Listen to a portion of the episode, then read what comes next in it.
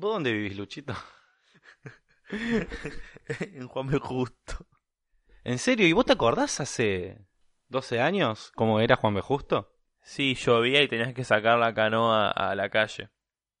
¿Y te acordás que había respondido a alguien cuando eh, el, jefe de gobierno en ese momento? Sí, que, que nada, que al próximo año se iba a inundar y al próximo también, pero ahora eh, cambió todo. Ahora ¡No se inunda más!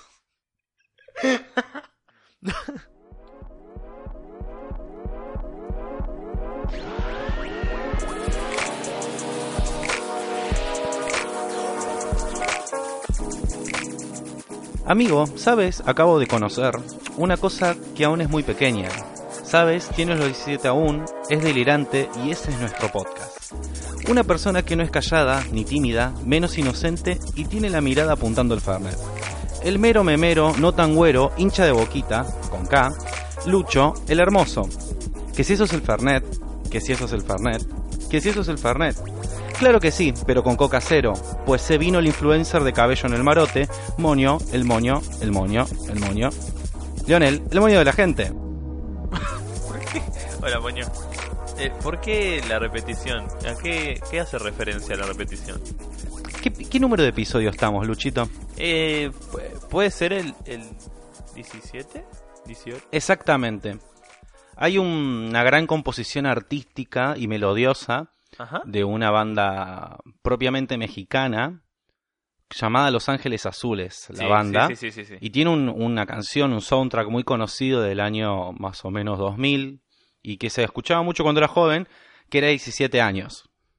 Y esto fue una reversión para este podcast. Eh, hicimos las negociaciones justas con, Sí, sí. con el manager O para sea, que no haya problemas. repetirlo hasta ahí. Claro, ya una vez más ya empecé, se armaba a quilombo. cobrar como 15 lucas. ¿Puedes llamar 17 años la canción?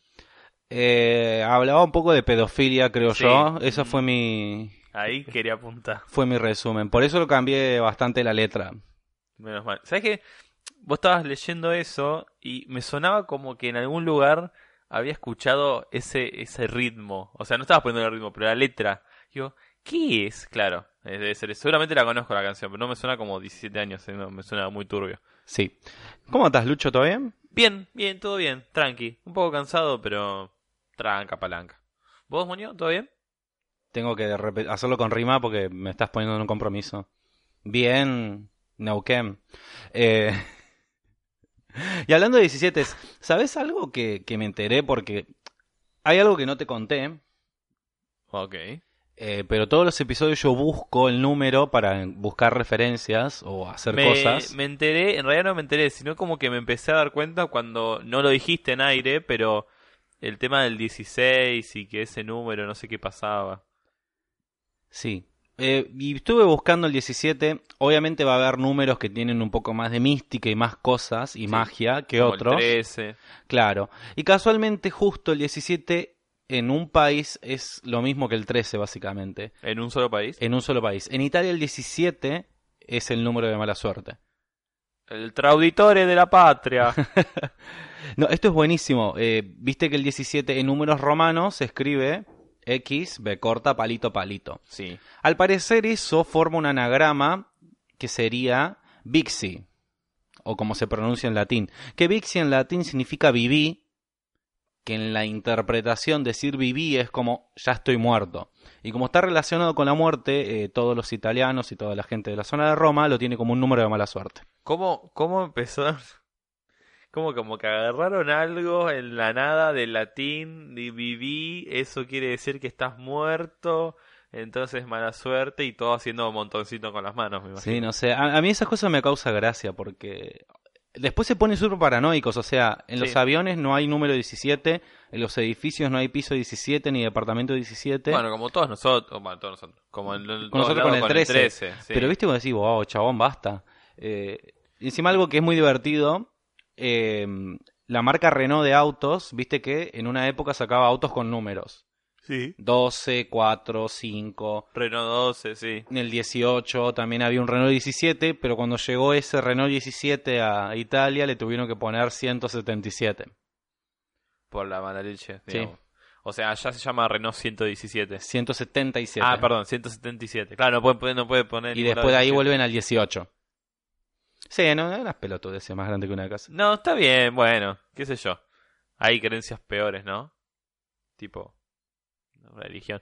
Bueno, Bueno, eh, ¿qué hiciste en esta semana, Lucho? ¿qué hice en esta semana, Monio? Eh, hice algo súper divertido que yo nunca había ido, que eh, fue en un, en un cumpleaños.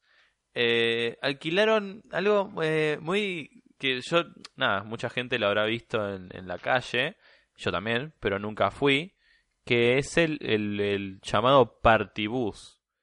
El partibus es un bondi que te lleva a la joda y mientras estás adentro eh, pasa música y alcohol y, y la pasas bien adentro en el viaje, digamos. Claro, para las personas que no son de Argentina, Bondi es una referencia A, al bus. etimológica al bus, al ómnibus, al Transmilenio, si es que sos de Colombia. ¿Se llama Transmilenio? Sí, sí, sí, se llama Transmilenio. ¿Viaja en Eh, el tiempo eso? yo siempre pensé lo mismo, pero seguramente me van a defraudar como todo en este país. ¿Y es por los millennials? No. ¿No hay un transcendennial? Mm, No sé, yo creo que tiene que ver seguramente con la compañía, pero no importa. Ok. Cuestión, listo. este es un bus de los que uno sí quiere entrar. Sí, eso, eso es lo que vos querés y entrás por cualquier puerta, no necesariamente por la de adelante. Es más, entramos por la del medio. Eh, lo, lo que tiene es que muy, eh, a diferencia de, obviamente, de buses normales, es eh, la música, había una DJ y podías poner todo el alcohol en un lugarcito que vos te lo llevabas y está todo acolchonado. Tiene todo como una, eh, por lo menos este tiene un acolchonado todo rojo y parecía tipo telo, pero era como, claro, me imagino como Un para que- manicomio. Sí, también, sí, bueno. Qué Pero- cosa de locos, ¿no? eh, sí, es una cosa de locos, moño. Estás bastante afilado con esos temas. Eh, esos chistes tuyos. Y nada, la pasamos muy bien. Yo estaba un poco desenfrenado porque había como mezclado un poco de alcohol, les. Eh, así, varias cosas raras. Y mm, nada, eh, era muy raro estar bailando parado, agarrado de un palo tipo en el bondi. Y más allá de eso, me pasó que el otro día estaba viajando en el bondi normal, en el bus normal, y estaba agarrado del... No me mires así. Estaba agarrado del... así, de la baranda, como siempre, y estaba escuchando música, y me agarró como un reflejo de, de, de querer baila- bailar. Tipo, hice así como un movimiento, ustedes no me ven, pero hice como un movimiento tipo meneo, muy, muy, muy, muy chiquitito, pero fue porque me rescaté y dije, no, espera, este no es el mismo bus. Eh, acá puedo ir preso. Sí, acá, acá te lo voy narrando. Básicamente, eh, hay un movimiento en un videoclip de Rosalía.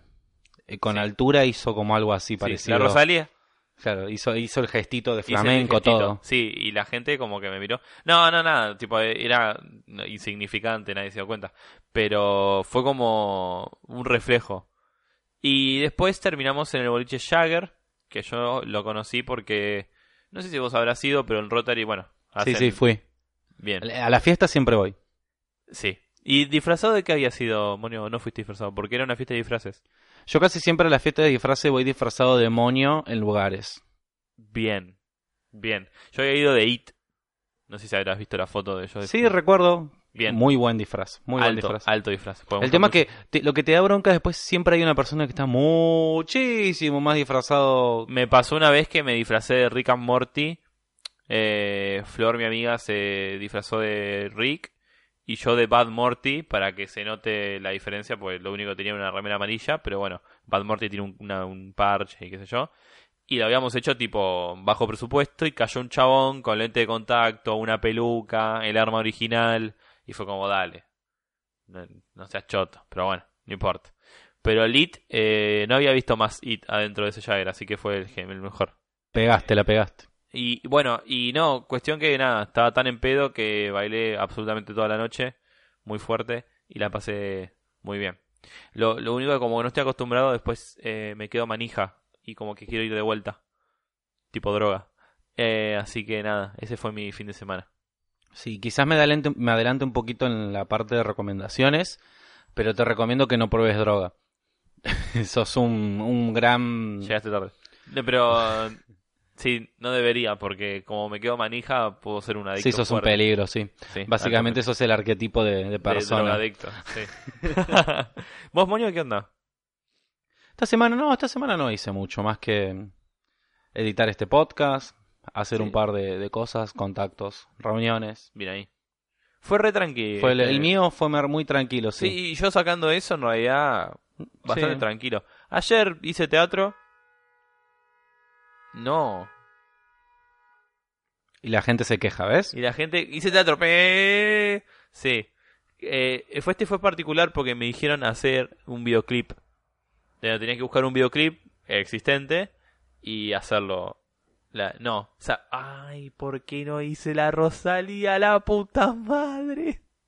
No lo puedo creer. No puedo estar pensando en todo, Lucho. No puedo creer. Pasa que tengo siempre. Hay un videoclip que me encanta mucho y la canción también. Que es eh, Malamente. James Blunt Ah, no. de You Are Beautiful. ¿Viste? Videoclip saso. Sí, bueno. Me costó un Viste montón que el eso. tipo se sienta, como que se desviste, acomoda la ropa y se termina suicidando. Bien, yo hice lo mismo, digamos. Actué todo el videoclip, lo tenía que hacer tal cual. ¿Sos un fantasma? ¡Monio! Otra vez, viste. Otra vez. Era malísimo el chiste.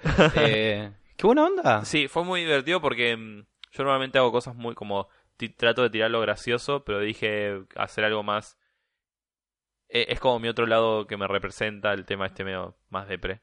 Entonces lo, lo traté de hacer, traté de dar lo mejor de mí y, y lo, lo más difícil es como él mira mucho la cámara, acá tenía que mirar los ojos a los compañeros que me estaban mirando. Eso fue lo más complicado, digamos. Pero y tratar de no llevar un ritmo, sino eh, hacer las cosas a, a destiempo de la canción. Eso también es un, un reto. Pero salió bastante bien, bastante lindo. Así que nada, eso por ahora. Bien ahí, muy bien. Estoy pensando, porque yo te, yo te había pedido algo, que en realidad te lo pedí porque vos mismo, Lo dije. como antes. político en campaña, prometiste algo. ¡No se inunda más, carajo! Prometiste y dijiste que ibas a traer tu libro favorito, y como a mí me gusta meterme en esas cosas, también yo traje el mío. así- Bien, bien ahí. Es mi favorito porque no, no es el primero que leí, pero es como que después de leerlo me, me encantó tanto que me, me dieron ganas de seguir leyendo. Con el primer libro que leí, más sacando los de la escuela, ¿no? Eh, sino que yo decir voy a leer este libro, que el primero que empecé a leer así fue La Divina Comedia de Dante Alighieri, porque me gusta mucho la, la historia, y lo empecé a leer, pero ese no fue el que dije voy a seguir leyendo, fue este que, que estuvimos hablando. ¿Y el tuyo, Moño, por qué es, es tu, tu favorito? ¿Qué tiene? El mío lo que tiene un poco de especial es que fue como un reencuentro otra vez con la lectura, Ajá. Y a partir de ese empecé a comprarme más libros. Es como sí, acá pasó lo mismo. me, me manigió para seguir comprando libros y seguir leyendo. Así que, en parte, en parte, o sea, una parte es eso, mi favorito es porque me devolvió de vuelta al hábito. Y otro porque me ha dado muchas herramientas eh, personales para la vida, para con relaciones con parejas, eh, para dar capacitaciones, para arreglar equipos de trabajo y demás. Eh, va- fue bastante útil. Es, como tu Evangelion en libro, digamos. Sí, con menos depresión, pero sí. Bueno, pero te, te fue el impulso a otras cosas, te catapultó a otras cosas. Sí, pila. Pila, pila, Bien. pila. Sí, sí, yo, a ver, yo soy muy de ficción, o sea, saco cositas de cada libro y, y este saqué varias cosas que hoy en día me gustaba porque es muy de jugar el mío. Eh, no sé si querés que vaya Sí, sí, contando. eh, quiero que me introduzcas a ver Bien. si me convences en leer un libro que sea Este de libro ficción. es, es- no soy de leer, no soy tanto de leer libros argentinos, pero este es argentino. Es de un escritor llamado Pablo de Santis. Es un escritor bastante conocido acá en Argentina y en varios países. Eh, ganó varios premios por. eh, ¿Tenés un nuevo teléfono? ¿Es verdad, Monio? Después lo voy a ver. Ganó varios premios gracias a sus libros. Eh, entre todos esos libros, eh, mi amiga, una amiga mía, me recomendó uno y me dijo: ¿Por qué no lees El Inventor de Juegos? El Inventor de Juegos Me suena un montón ese libro. Sí, hasta tiene una película. El Inventor de Juegos es un libro de Pablo de Santis, como contaba antes, y cuenta la, la historia de un chico llamado Iván Drago. Sí, te llamo Iván Drago. Necesito que me expliques si esto fue antes o después de Rocky 4. Eh, creo que fue después. Podría haber elegido otro nombre, ¿no? Sí, Ahora que lo, lo dije en voz alta, nunca lo dije en voz alta. Lo dije en vo- lo digo en voz alta y claro, suena re, re tonto. Pues, pero sí, se llama Iván Drago. Iván Drago es un chico que eh, le gusta mucho los juegos de mesa y una vez eh, se mete en un sorteo, en un como un torneo de juegos de mesa y el que ganaba no decían el premio, pero había un premio muy grande por el que quedaba último. Tipo como, o sea, como la fábrica de chocolate, Charlie la fábrica de chocolate. Exacto, pero bueno, en la fábrica de chocolate te contaban que ganabas la, el ticket dorado y entrabas a la fábrica. Acá no, acá no decían qué premio era. Cuestión que él, él eh, no te quiero contar mucho, pero hace un juego de mesa bastante particular. Lo que tiene, lo que tiene Pablo de Santis es que todo lo escribe de forma muy particular. Es como que en la vida real no te creerías lo que pasa, es medio extravagante, pero lo escribe de tal forma que en ese mundo tiene todo el sentido del mundo. O sea, todo se va de las manos, todo es como muy muy loco, poco natural, pero te lo crees, como que funciona. No, no sé cómo explicarlo, es como que lo tenés que leer para entender a lo que me refiero. Cuestión que, bueno, este chico, bueno, Iván gana, eh, no le dan el premio, no saben qué es. Cuestión que lo, lo más importante es que sus padres desaparecen, entonces tiene que ir a vivir con su tía. Su tía es media muy recta, muy de ir al colegio, tenés que ir al colegio, tenés que ir a estudiar. Cuestión que termina yéndose de la casa de la tía por otras cuestiones que tienen que ver con el colegio, que también es muy particular. Y termina en un, en un lugar que se llama Sif, Fis, no me acuerdo, perdón, no me acuerdo si mucho lo leí. Que es un lugar de juegos de mesa. Es un lugar de juegos. Es, un, es como una ciudad hecha en juegos de mesa. Porque el dueño, el alcalde, digamos, es uno de los mayores creadores de juegos de mesa de la historia. Que da la casualidad que es el abuelo de Iván. Y tiene particularidades porque mm, todos los personajes que viven ahí hacen referencia a juegos de mesa. Y por ejemplo, tenés a dos vecinos, que uno es blanco y otro es negro, en ropa, ¿no? No, no es porque uno es de piel blanca y de piel negra, sino que y tienen nombres así y claramente se llaman muy mal, están todo el tiempo compitiendo. Entonces da a entender que hace referencia al ajedrez, por ejemplo. Y todo, todo así, todo es así el libro. Todo hace referencias a juegos y te, encima te explican las reglas de los juegos dentro de ese universo. Obviamente hay un malo, o sea, estos son libros más para chicos de 14, 15 años, pero bueno, yo leí hace poco, hace poco, hace 4 o 5 años atrás. Em, es, es un libro más para chicos, entonces siempre hay un villano, muy, muy villano, pero tiene un trasfondo muy particular que tiene que ver con el, el abuelo de Iván, eh, donde vivió, la ciudad. Cuestión que me gustó mucho el libro. No voy a contar mucho más porque me encantaría que si alguien le copa lo que estoy diciendo, que lo lea. Y después me enteré que tiene una secuela, que es el, el juego del laberinto. Y en este caso siguen las aventuras de Iván y se meten con la mitología. El laberinto, el minotauro, otras mitologías más, otros mitos más, se, se mezclan con el tema de los juegos de mesa y con los juegos. Y en este caso, el juego de mesa se transforma en una ciudad. La ciudad misma es un juego de mesa. Iván tiene que escapar de este laberinto que es toda una ciudad, con sus reglas. Muy interesante. Y me pasó algo muy particular con, con este libro. Yo ya había leí el segundo y para mí ya había terminado la historia, inconclusa, y estaba mm, estaba en el shopping, creo que en un abasto, y entré a una librería porque siempre entro a las librerías porque sí, y estaba revisando libros y encuentro el lugar de Pablo de Santis. Había un sector con libros de Pablo de Santis porque escribió un montón de libros. Y leo El juego de la nieve. ¿No? Y digo, qué, qué loco, porque él ya sacaba juego, eh, ya sacó el, el, el inventor de juegos, este, qué loco que coincida. Y claro, me doy cuenta que es la tercera parte, tipo era el final del libro.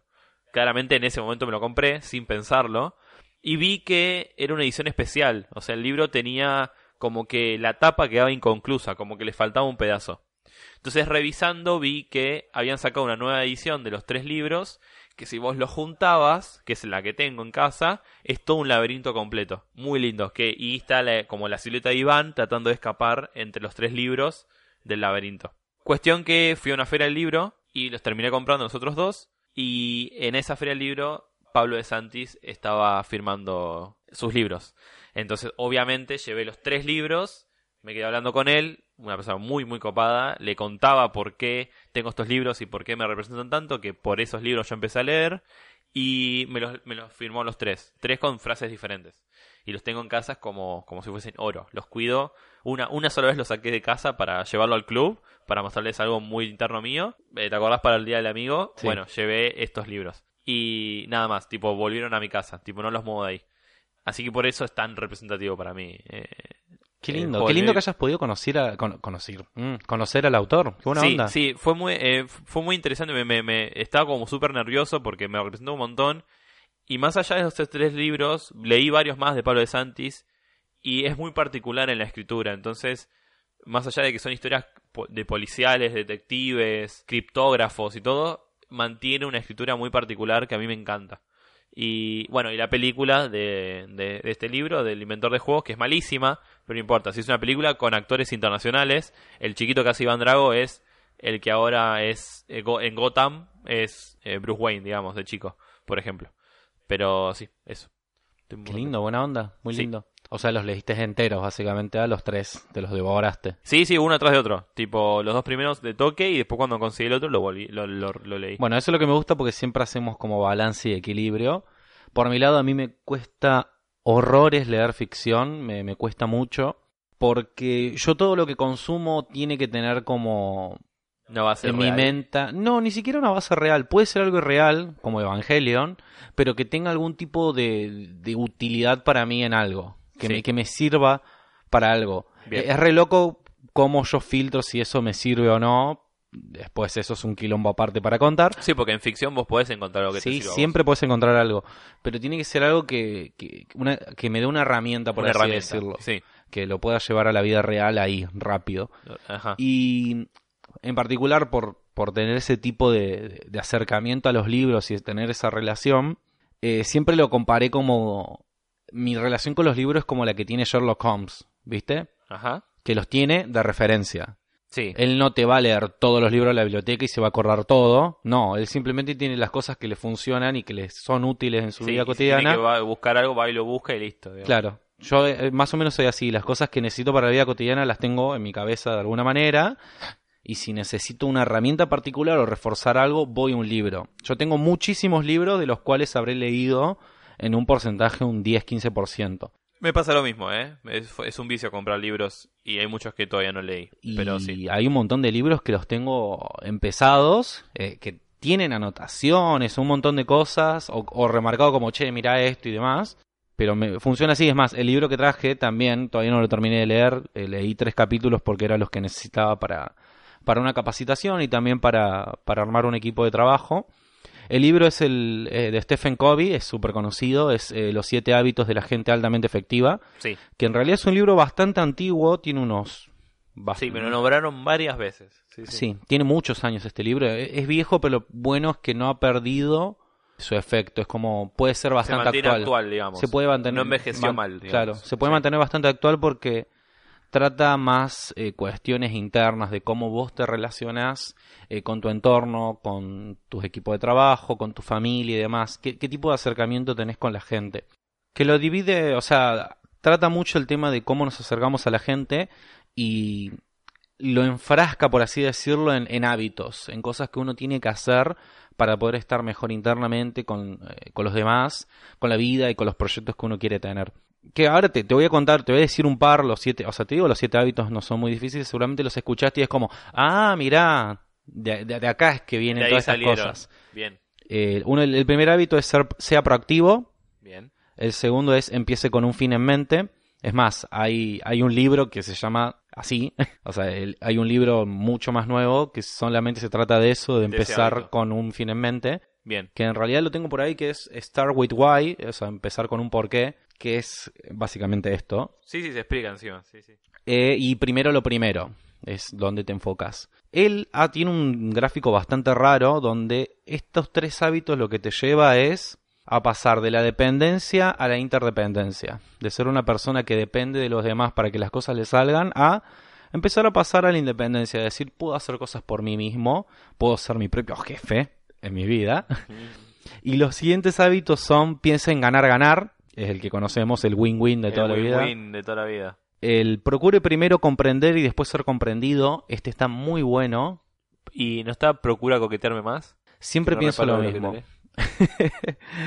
El 6 que es sinergice, que es esto Bien. de los equipos de trabajo, de, equipo de trabajo o con la Energía gente, fluida, digamos. que Claro. fluya, sí. de, no sé, si tenés una amistad, eh, sacar lo máximo posible juntando la energía de esas personas dos. para que salgan cosas copadas. Perfecto. Como nosotros acá con el podcast. Exactamente. Y estos seis, o sea, y estos tres hábitos es lo que llevan es a la interdependencia, que la interdependencia es que vos puedas lograr cosas en tu vida a partir de trabajar con otras personas o con muchas o con muchas personas. Bien. Y que, o sea, y que todo el mundo se vea favorecido, no solamente vos. Nutrirse de, nutrirse de otras personas. Claro, pero que todo el mundo se nutra de eso. Sí. Eso es lo que tiene bueno. Que sea recíproco. Sí, y el último hábito es un hábito que rodea a todos los demás y me encanta porque se llama afile la sierra. Afilar la sierra habla de que por más que hayas dominado un poco estos hábitos, entre comillas dominados, eh, todo el tiempo tenés que estar afilando la sierra. Afilar la sierra siempre es mejorar, digamos. siempre, no, no tanto mejorar, sino como todos estos hábitos son herramientas, vos no tenés que permitir que se desafilen o se oxiden, todo el tiempo la tenés que estar practicando. Bien. Eh, es, una, es una práctica constante. Y lo pone, ese, ese hábito lo explica eh, con el de un leñador, que era muy bueno, que el primer día tala 50 árboles, a la semana tala 40, al mes tala 25, a los dos meses solamente tala 10. Viene el, el jefe dueño de la maderera y le dice, pero ¿qué está pasando? ¿Por qué no, no, no estás talando como los primeros días? Y el, el- el tipo no entendía, no, no sé, yo sigo haciendo el mismo esfuerzo, pero eh, la, no está talando que esto que el otro. En realidad el jefe sabía bien lo que estaba sucediendo, pero quería ver qué le respondía.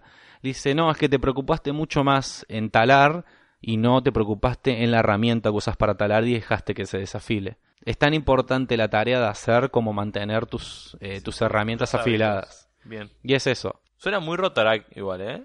Eh, es que básicamente creo que se debe basar muchas organizaciones y equipos de trabajo en estos hábitos. Eh, Sí. Debe ser algo muy común. Es muy base. Muy... Y bueno, a partir de este libro, porque como tiene varias puntas que disparan a un montón de lugares, eh, me generó la curiosidad de seguir buscando más libros y seguir leyendo y seguir leyendo y seguir metiéndome y tener esto, tener como una apertura a enfocarme en algo e intentar hacerlo y, y meterle para adelante y sin importar cómo sea.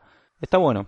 Algo muy curioso que me pasaba con un amigo que él doblaba la doblaba las páginas de los libros, doblaba las puntas o Odio que la gente haga eso. a mí me pasaba lo mismo, pero con el tiempo entendí que ese libro es de él y haciendo eso lo personaliza y lo hace lo hace propio y al hacerlo propio es como encuentra mucho más sentido en leerlo, no sé, es raro, es como lo, lo, lo hace tan suyo que lo lee Sí. mucho más y puede aprender mucho más los conocimientos. Yo, por Sí. ejemplo, a partir de ver eso, porque él también me lo explicó por qué es que hacía eso y me dice, los libros son una herramienta y están ahí para vos. Es tuyo, haz lo que quieras con el libro. Y desde ahí es como empecé a escribir con, con lápiz eh, los libros, dándome anotaciones, dibujitos, haciéndome gráficos, cosas para cuando yo lo agarre otra vez como, ah, era esto. Sí. A mí me pasa que cuando compro algún libro usado que está con todo anotado es como encontrar una historia aparte. O sea, tenés la historia del libro y entre hojas alguien escribió cosas que le parecían importantes. Y te cuenta mucho de la otra persona, de quién tuvo ese libro antes. Es muy interesante. Valentín Muro hizo el último news es... Bueno, eh, precisamente sí. eh, dentro de, la, de lo que iba a recomendar, tanto más allá de lean, obviamente lean.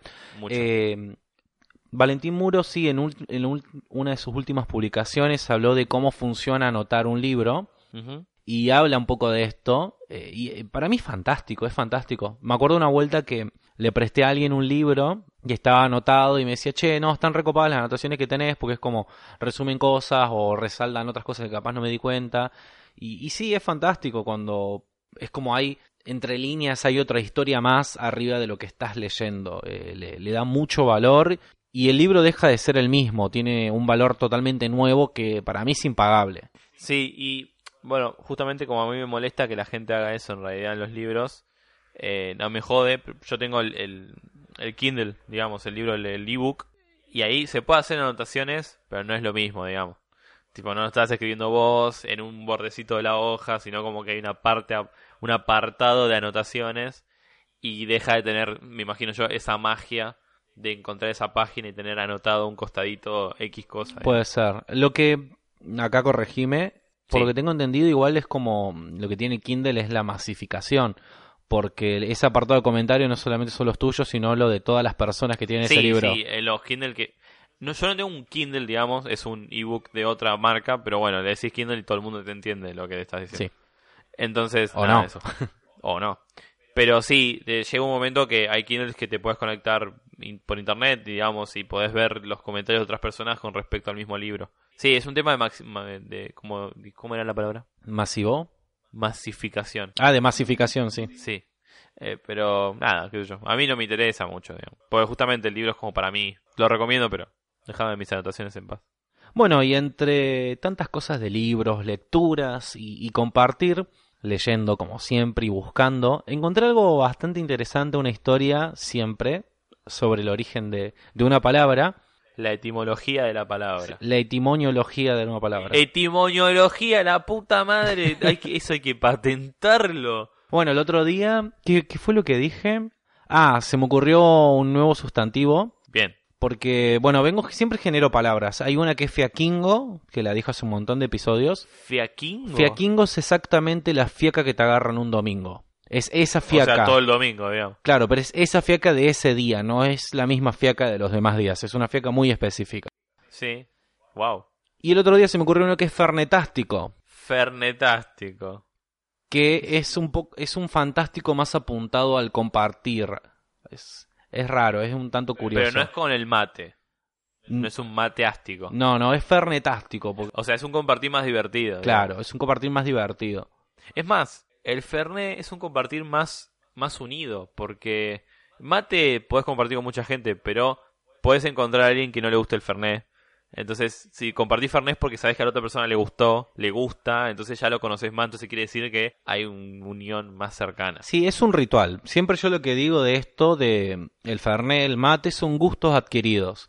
Porque si vos los razonás, el mate es yerba, tiene Y gusto a pasto y agua, y el fernet es amargo como un remedio. O sea, a, a nivel razonamiento es horrible. Igual con la coca es rico. Pero lo importante es el ritual que se genera alrededor de Sí, eso. y sí, sí. a partir de todo ese ritual, de esa sinergia que se genera con las personas que estás al lado, Es como un fogón. es como que en tu cabeza lo, lo asocia muy sencillo. Es como, ¿esto te da felicidad? Bueno, te tiene que gustar.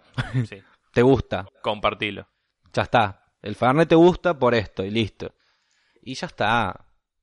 ¿Y hoy cómo era la, la nueva, la nueva Y palabra? bueno, eh, ¿cuál? ¿Etimoniología? Etimoniología. Encima queda re bien, boludo. Buenísimo. bueno, y en esta sección de etimoniología Sí. les voy a contar la historia que la tengo aquí entre mis manos y un poco también en la cabeza. Como siempre me gusta viajar, vamos a trasladarnos a 1880 Bueno. en Irlanda. El Transmilenio. Me encantaría, me, me encantaría tener alguna referencia de Irlanda que no sea cerveza y duendes o una palabra, Eh, pero no puedo, así que Eh... Ninguna. para todos tus fanáticos y seguidores de Tue, eh, vamos a trasladarnos a esa época, más precisamente cuando se estaba gestando lo que era la guerra de la tierra. No es gente tirándose barro, no es eso. Era la guerra entre agricultores y terratenientes. Entonces sí, te, te- se tiraron tierra. No, no. huevos, huevos de gallina. No, lo que sucedía, como también había sucedido en- acá en Argentina, había muchos eh, terratenientes que no habitaban en el lugar, sino como que vivían Compraban el compraban la espacio, tierra, digamos, vivían en, otro país y mandaban a alguien a cobrar.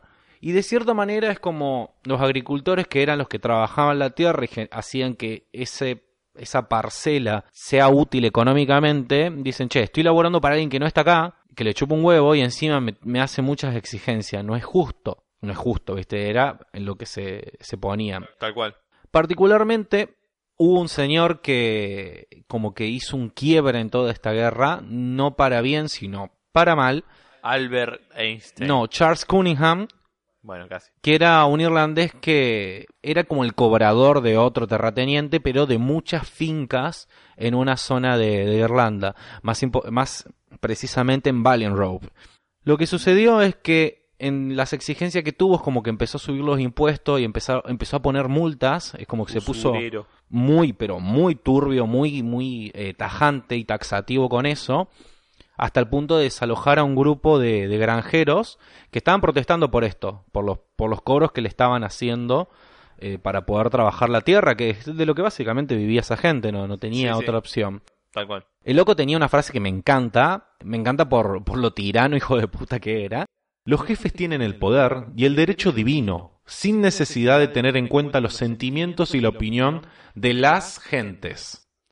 Siempre, ¿Estaba mal traducido? Yo estoy seguro que lo habrá tradu- traducido un mexicano y lo quería dejar para también contar un poco de eso de los mexicanos dicen las gentes, es como que hay gente Mira. y grupos de gentes. Dato de color. Ok, ya volveremos ahí. Sí, ya volveremos. En algún momento, ¿qué sucedió ahí?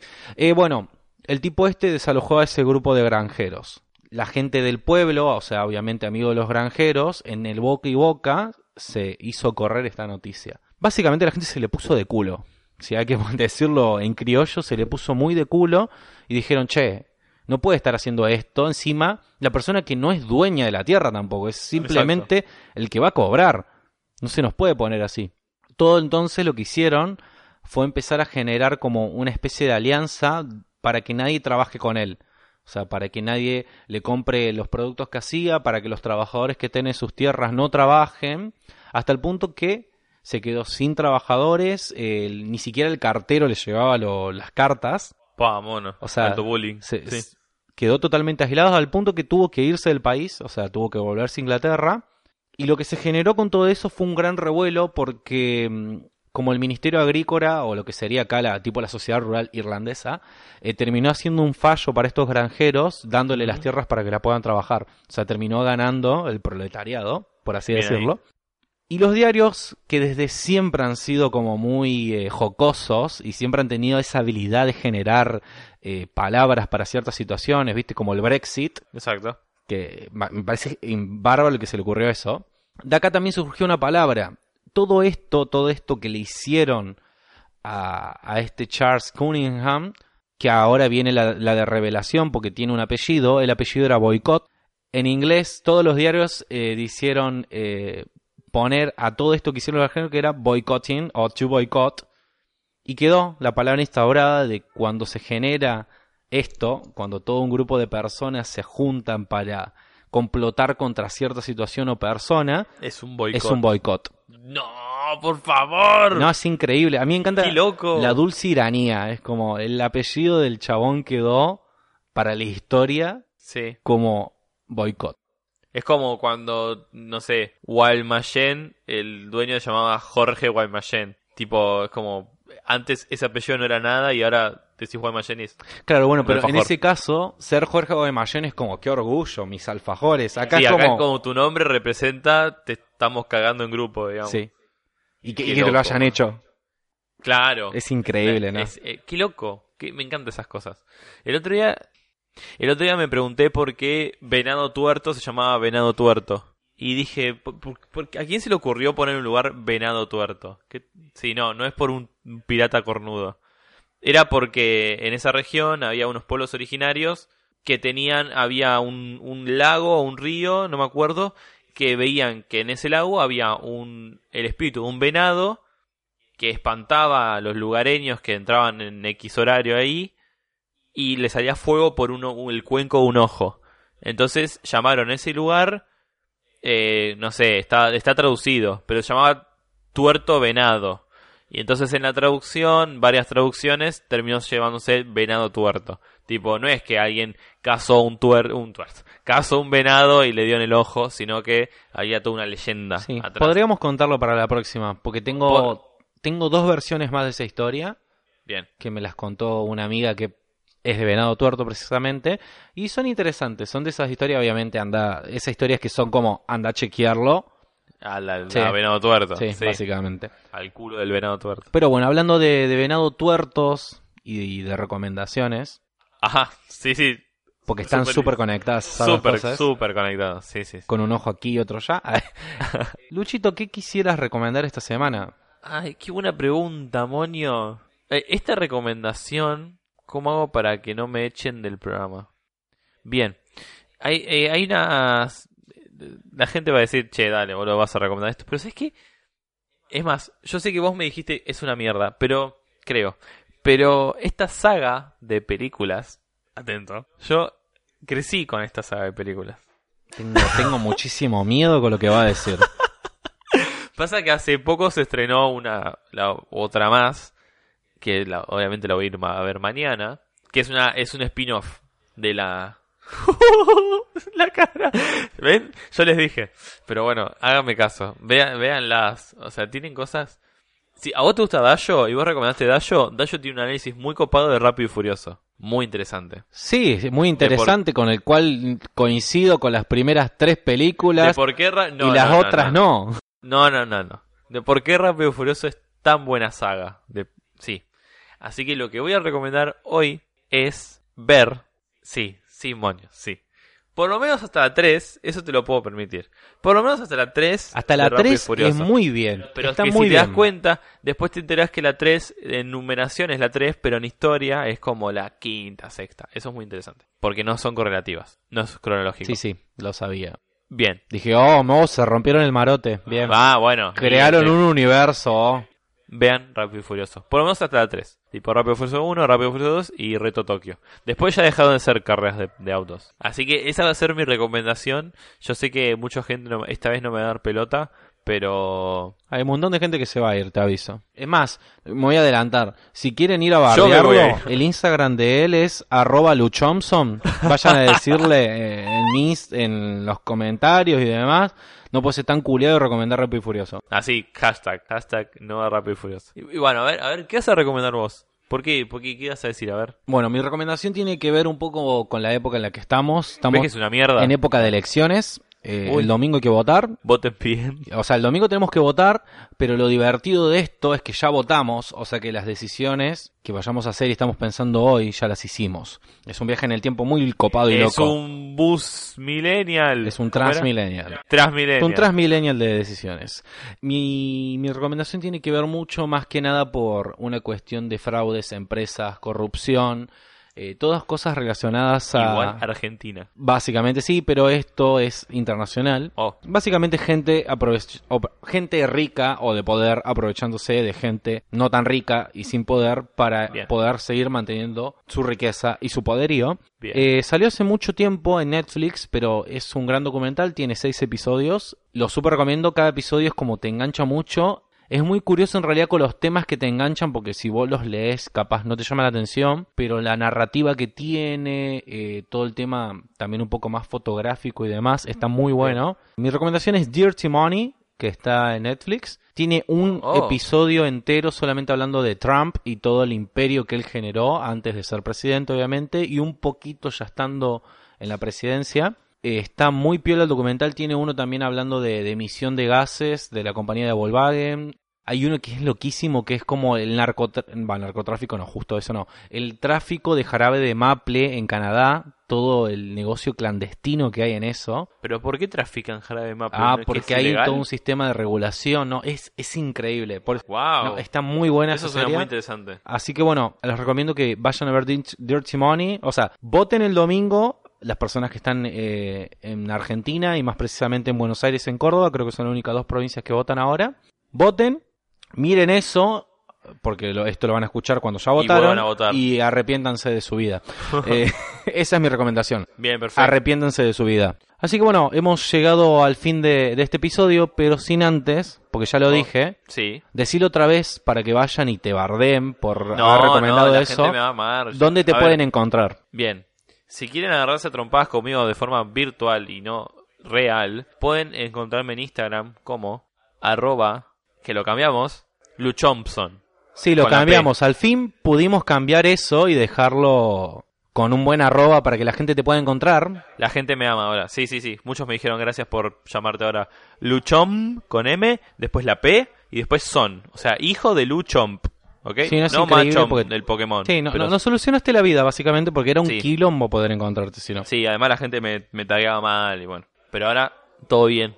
¿Y vos, qué onda? Bueno, eh, a mí si me quieren encontrar, siempre me pueden encontrar eh, como eleonel en, en Instagram. Es EH Leonel, como si me pegaran un grito. Tipo, ¡Eh, Lionel! Exactamente así. Y con ese mismo tono y ese acento extraño que estás manejando, eh, me pueden encontrar como EH Leonel en Instagram, que voy a estar subiendo fotos. Ahora quizás con un poquito más de calidad, gracias a... Sí. Esto no es PNT, pero gracias al Xiaomi Redmi Note 7 que de alguna manera pude conseguir. Si quieren saber un poquito más sobre eso, me pueden hablar ahí en Instagram que les puedo decir eh, dónde lo pueden comprar, porque es un celular muy barato, muy útil. Sí, precio-calidad O sea, eh, es lo mejor que hay En ahora. relación precio-calidad es muy bueno, o sea, está mucho más barato que otros celulares, pero con un mayor rendimiento, un rendimiento que pasa por encima, o sea, pasa por encima mucho a otros tipos de celulares. Así que bueno, me pueden encontrar por ahí. Y si ponele que no nos quieran eh, seguir a nosotros, porque tiene mucho sentido, tanto porque vos recomendás Rápido y Furioso,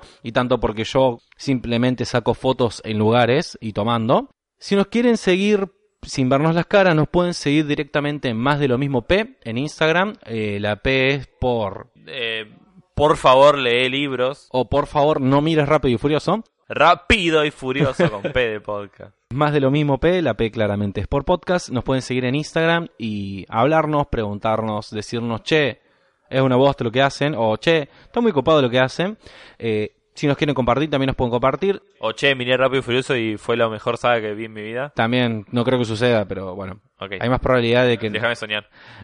hay más probabilidad de que sucedan otras cosas antes que eso. Sí. Eh, también nos pueden seguir en Spotify para que Spotify le vaya avisando como, che, mira que subieron episodio, tenés algo nuevo para escuchar esta semana, así que puedes meterle ahí.